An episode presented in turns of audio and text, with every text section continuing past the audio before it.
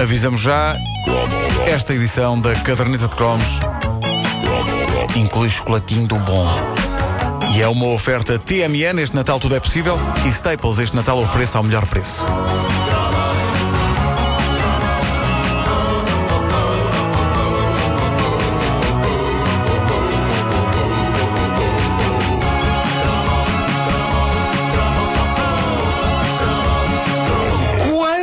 Quando.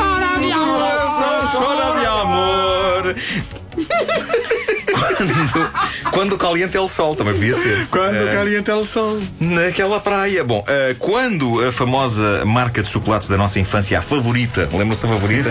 Quando ela desapareceu das nossas vidas, uma das baixas que mais me marcou e entristeceu foi a desse mito vivo do chocolate, o lendário Belleville. Os fabulosos caminhos da favorita são o desejo. Belleville, o nosso desejo. Belleville, da favorita.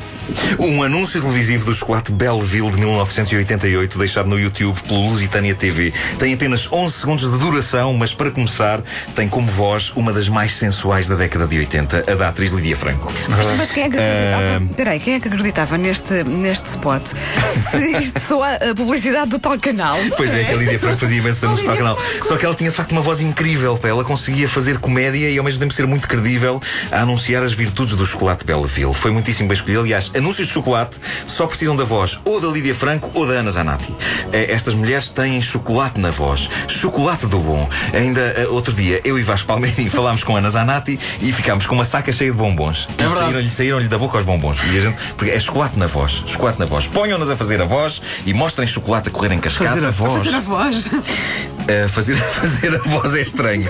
É de facto é estranho, mas é a voz. Uh, e mostrem ao mesmo tempo chocolate a correr em cascata, como fazem basicamente todos os anúncios a chocolate, e eu estou conquistado. A outra coisa extraordinária deste anúncio é que mostram um rio de chocolate correndo pelo meio de paredes feitas com barras de chocolate Belleville. É quase pornográfico.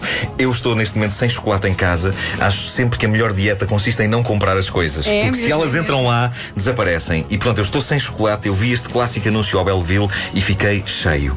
Mais, eu pesei-me antes e depois de ver o anúncio e depois de ver o anúncio pesava mais um quilo. Acontece. O, o anúncio foi-me todo para as ancas. O raio do anúncio foi-me para as ancas. E é é uma imagem tão brutal. Barras de Belleville espetadas num rio de chocolate derretido. É imoral. É imoral. O Belleville era um chocolate mítico que atravessou gerações. Os meus pais e mesmo os meus avós já se deliciavam com o Belleville e eu delirava com aquilo. A verdade é que o Belleville era um chocolate já de homenzinho. Não tinha bonequinhos nem embalagem, tinha uma dignidade extrema na sua embalagem branca com letras azuis, cheias de curvas. E depois existiam duas versões, não sei se vocês lembram disso. Era uma tablet mais pequena e fina e outra enorme e cujas barras eram verdadeiros monumentos. Aquilo parecia tacos de madeira do chão. Mas espera aí, o chocolate Belleville não era para fazer mousse de chocolate Era. e bolos? Era para o que tu Era tudo. Não, não, não. Era para o que tu Era, quisesse. era para fazer amor. Mas era... com as barras. Também dava, também Mas dava. era tipo chocolate culinária, não é? Ah, podias fazer, podias fazer culinária Eu com ainda hoje como chocolate culinário, eu Mas chocolate eh, culinário, tu, tu mas- podes pegar em qualquer chocolate e comer lá pois é, dentada. Ah, dava um trabalho louco partir as barras mais grossas de Belleville à mão, Ah, mas por um lado eram melhores para ter numa casa com crianças, porque elas tinham de pedir aos adultos para partir um bocado, não iam lá sozinhas. Ah, ou então simplesmente pegavam na tablete inteira e desatavam à dentada. Era monumental, era como estar na fábula de Hansel e Gretel a comer um pedaço da parede da casa da bruxa.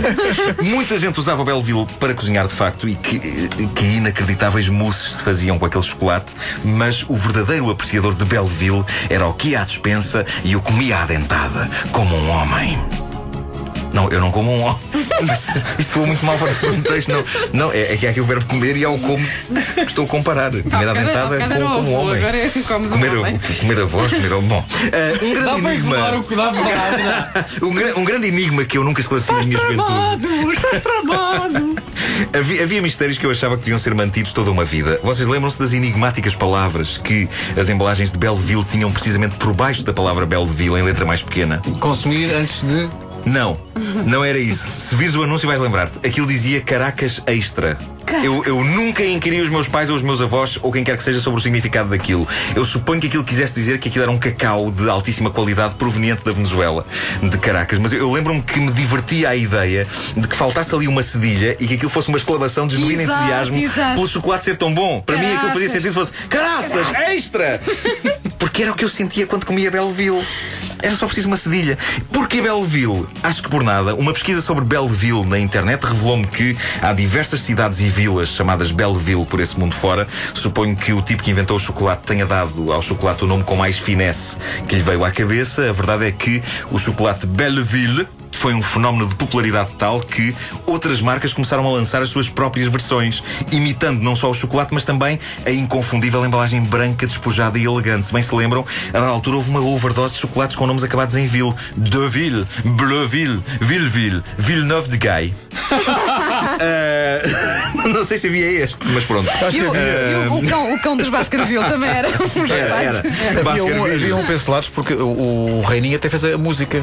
Ah, foi? Belleville. Foi, foi, foi. Que me esconde na Belleville. Foi, foi. Antes que as pessoas digam, é Bellevue, seu estanço. Nós sabemos, estamos aqui a tentar fazer piadas, cara. É para isso que nos pagam, ok? Ah, o, o Belleville desapareceu por uns tempos em que o julgávamos perdido para sempre, o que foi dramático em minha casa. Todos éramos grandes comedores de Belleville, sobretudo o meu pai, que, por vezes, antes de se deitar, despachava uma tableta inteira como se estivesse a comer um papo seco. Era a tal vantagem de que já falei, quase super-heroica, que o meu pai tinha e que também o fazia comer reboçados diamantes da Heller como se fossem morangos. O meu pai teve um problema de dentes muito cedo na vida que o obrigou a ter dentes postiços e uma pessoa podia olhar para isto como um handicap, eu olhava para isto como se o meu pai fosse uma versão simpática do famoso vilão do 007, o Jaws, que tinha aqueles dentes de ferro. Os dentes do meu pai não eram de ferro, mas como não eram reais, ele podia triturar chocolate e reboçados sem medo de ganhar cáries. E eu achava isto maravilhoso, isto para mim era épico. Várias vezes a minha mãe teve de me explicar que não era uma ambição válida para o pequeno Nuno perder os dentes todos para ter dentes indestrutíveis como o papá e assim poder comer todo o chocolate que quisesse. Olha, estamos a falar alto, já estão a protestar. Ah, bem, a gente já para, a gente já acaba. O Belleville esteve desaparecido muito tempo nas nossas vidas, mas acabaria por voltar mais tarde. Talvez muitos de vós não saibam, mas foi uma das marcas que a Imperial salvou do esquecimento. Eles não só salvaram o espólio da Regina, mas também o espólio da favorita. Eu confesso que ainda não provei o Belleville de hoje em dia, com receio de que não saiba exatamente ao antigo, mas espero que depois de o provar possa exclamar com incontido entusiasmo as épicas palavras que, com justeza, ornamentavam a embalagem antiga do Belleville. Caraças! Extra!